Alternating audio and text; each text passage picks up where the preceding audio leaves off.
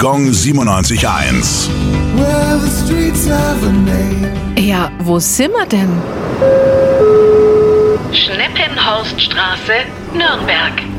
Die Schneppenhorststraße liegt im Stadtteil St. Leonhard und wurde nach dem Widerstandskämpfer Ernst Schneppenhorst benannt.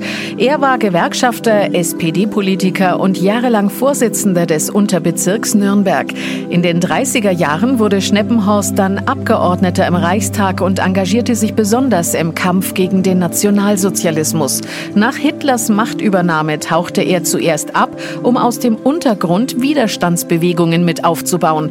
Nach dem gescheiterten Attentat auf Hitler im Jahr 1944 wurde Schneppenhorst verhaftet und kurz vor Kriegsende von SS-Leuten ermordet. Gong 97.1. Well,